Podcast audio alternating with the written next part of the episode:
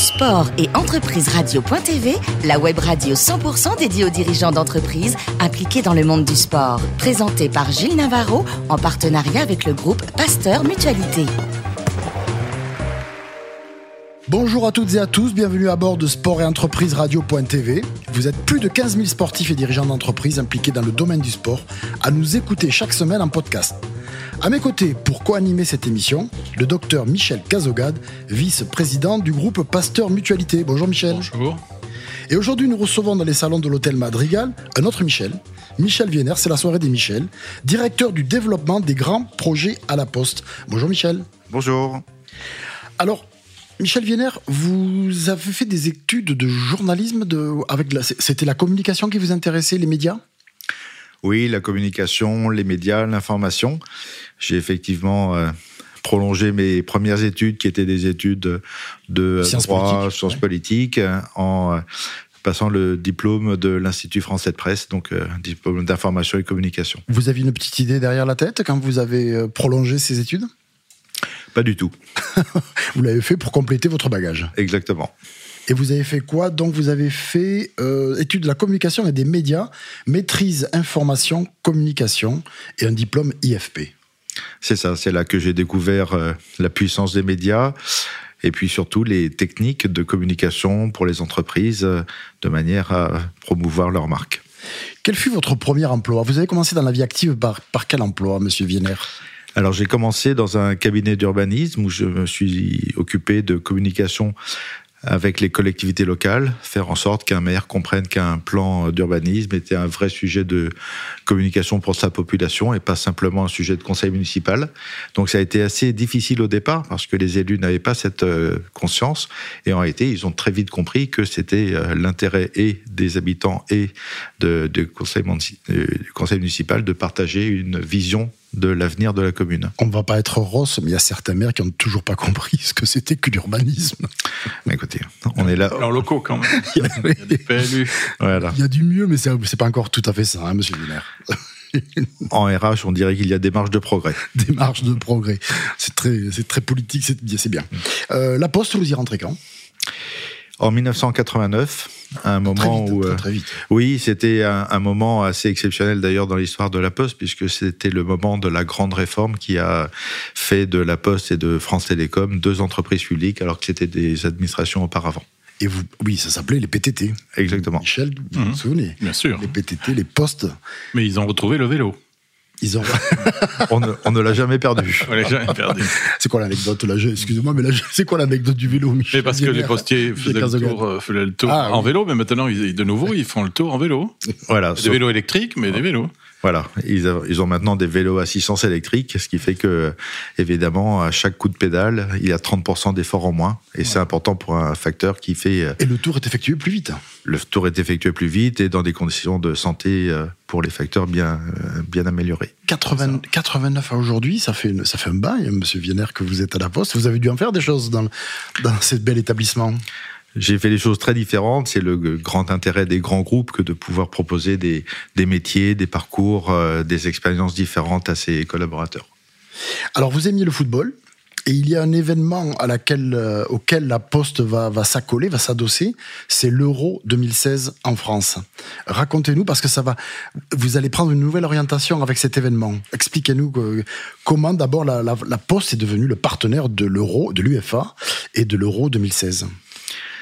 En 2014, j'ai proposé à notre PDG de rencontrer euh, l'UEFA pour voir comment l'Euro 2016 pouvait être un sujet euh, intéressant pour la Poste, puisqu'il y avait euh, 2 500 000 billets à expédier partout dans le monde. Et donc, euh, j'ai monté ce partenariat en discutant euh, en Suisse et en France avec l'UEFA. C'était un sujet important pour nous, important pour eux aussi.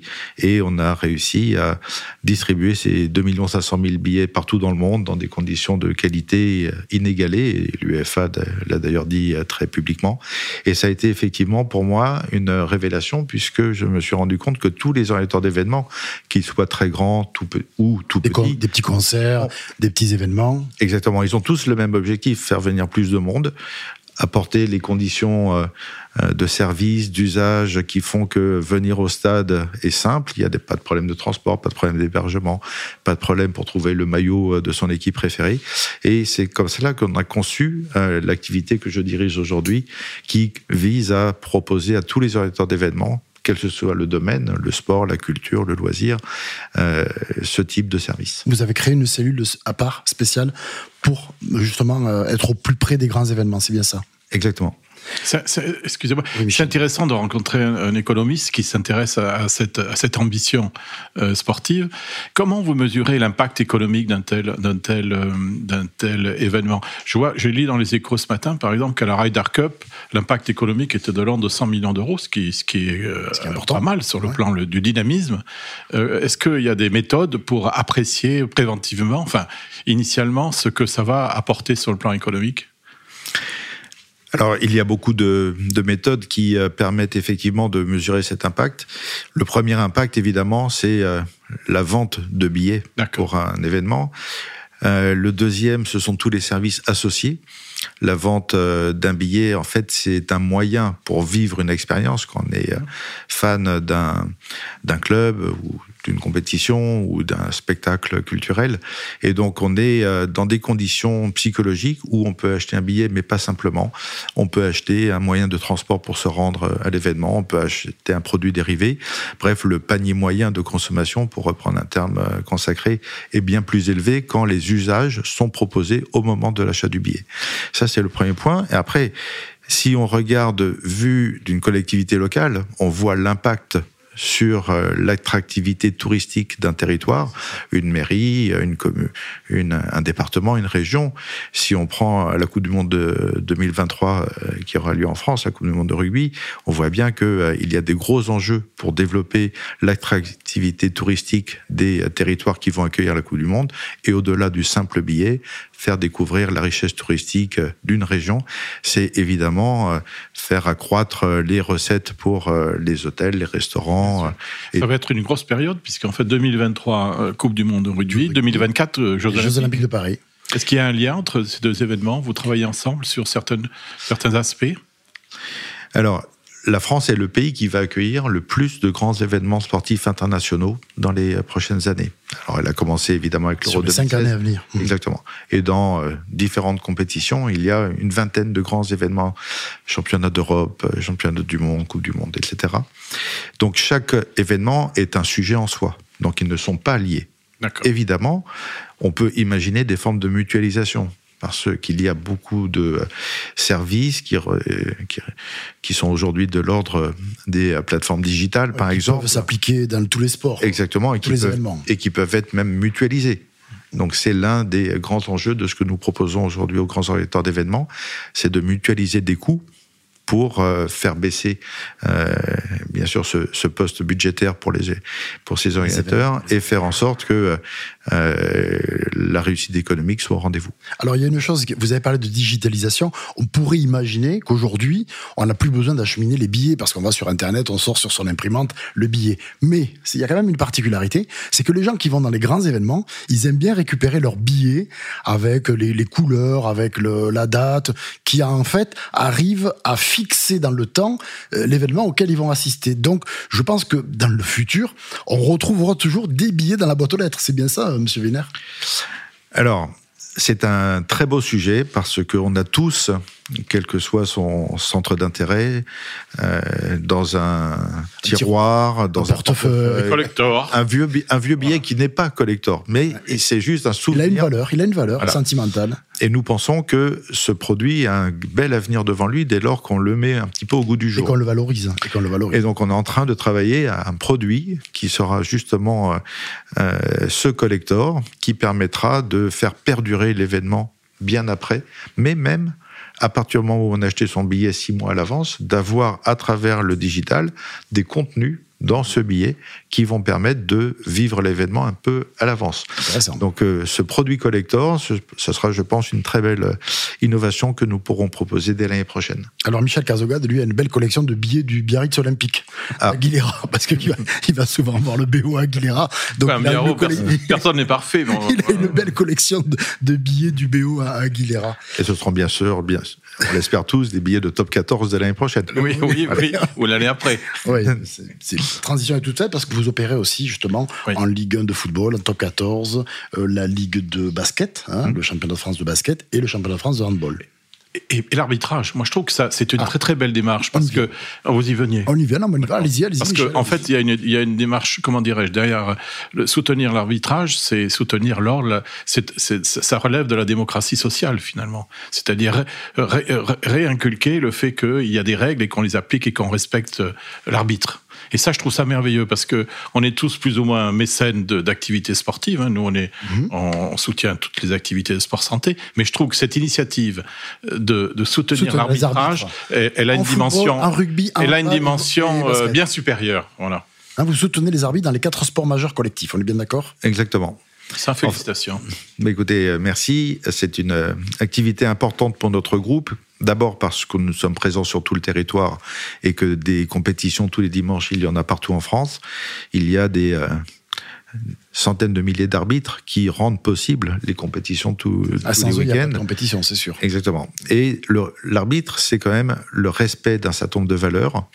C'est la lutte contre les incivilités. C'est euh, faire en sorte que euh, les règles, les règles soient. Une société qui en a bien besoin. Exactement. Et on voit bien tous les jours dans la vie euh, de chacun que le respect des règles, y compris au volant, pour euh, des millions de personnes qui ne respectent pas forcément euh, le code de la route, c'est une euh, incivilité qui a une incidence négative sur beaucoup de personnes autour de soi. Et le respect de l'arbitre, le respect des valeurs de l'arbitrage, ça a une valeur de lutte contre les incivilités pour le sport, mais bien au-delà du sport, évidemment. Alors Michel Vienner, je ne sais pas si c'est vous qui, êtes à l'idée à l'origine de cette idée, qui est maligne. C'est une idée maligne parce que sponsoriser un grand club, ça coûte cher et puis de prendre quel club au détriment de notre.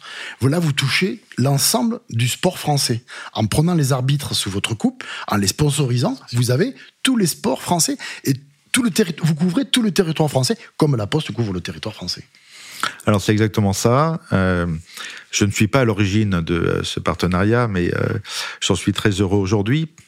D'abord parce que ce partenariat permet d'être présent dans tout le sport, d'être présent dans le sport professionnel et le sport amateur, d'être présent euh, sur euh, des compétitions et ça nous évite évidemment de faire des choix en étant partenaire d'un club plutôt que d'un autre, ce qui est compliqué pour une entreprise publique comme euh, La Poste et c'est compliqué pour une entreprise qui touche tous les publics. Si nous sommes partenaires euh, du PSG, c'est compliqué à Marseille si nous sommes euh, partenaires euh, de, Biarritz, si nous sommes partenaires de Biarritz, c'est compliqué à Bayonne. C'est pour ça que nous, on ne l'est pas. Donc, euh, faire le choix des fédérations, c'est aussi un choix qui nous permet d'être partout sans, sans exclusif. Michel Vienner, si je vous dis Jean-Claude Bras, ça vous évoque quoi? Un joueur que j'ai vu quand il était au Star et qui était un international français, d'ailleurs, je pense, à l'époque si je vous dis ça, c'est parce que votre père ou votre grand-père vous a mené à Saint-Ouen voir le jouer le Red Star. Exactement. Mon premier club en tant que supporter, c'était le Red Star, parce qu'à cette époque, il n'y avait pas d'autres clubs à Paris. Et effectivement, le premier match que j'ai vu, je m'en souviens, j'étais enfant, c'était à Saint-Ouen pour voir un match entre le Red Star et Sedan. Et pour la petite anecdote, le Red Star avait gagné 4 à 2, dont un but contre son camp.